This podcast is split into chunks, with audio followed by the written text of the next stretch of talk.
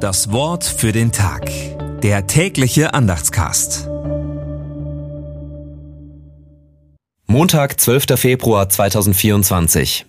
Denn es ist erschienen die heilsame Gnade Gottes allen Menschen und erzieht uns, dass wir absagen dem gottlosen Wesen und den weltlichen Begierden. Titus 2, Vers 11 bis 12. Gedanken dazu von Frank Banse. Die heilsame Gnade Gottes ist erschienen in Jesus. Sie ist erschienen in der Liebe, die Jesus gelebt hat. Die Liebe Gottes zu den Kranken und Hungrigen, zu den Ausgegrenzten, zu den Kindern und Frauen. Die Liebe Gottes zu den Menschen, die einen anderen Glauben haben. Die heilsame Gnade Gottes ist erschienen in der Liebe, die Jesus in seiner Auferweckung erlebt hat. Diese Liebe bittet uns zu lieben, die Menschen so zu lieben, wie Jesus die Menschen geliebt hat, und die Menschen zu lieben, die Jesus geliebt hat.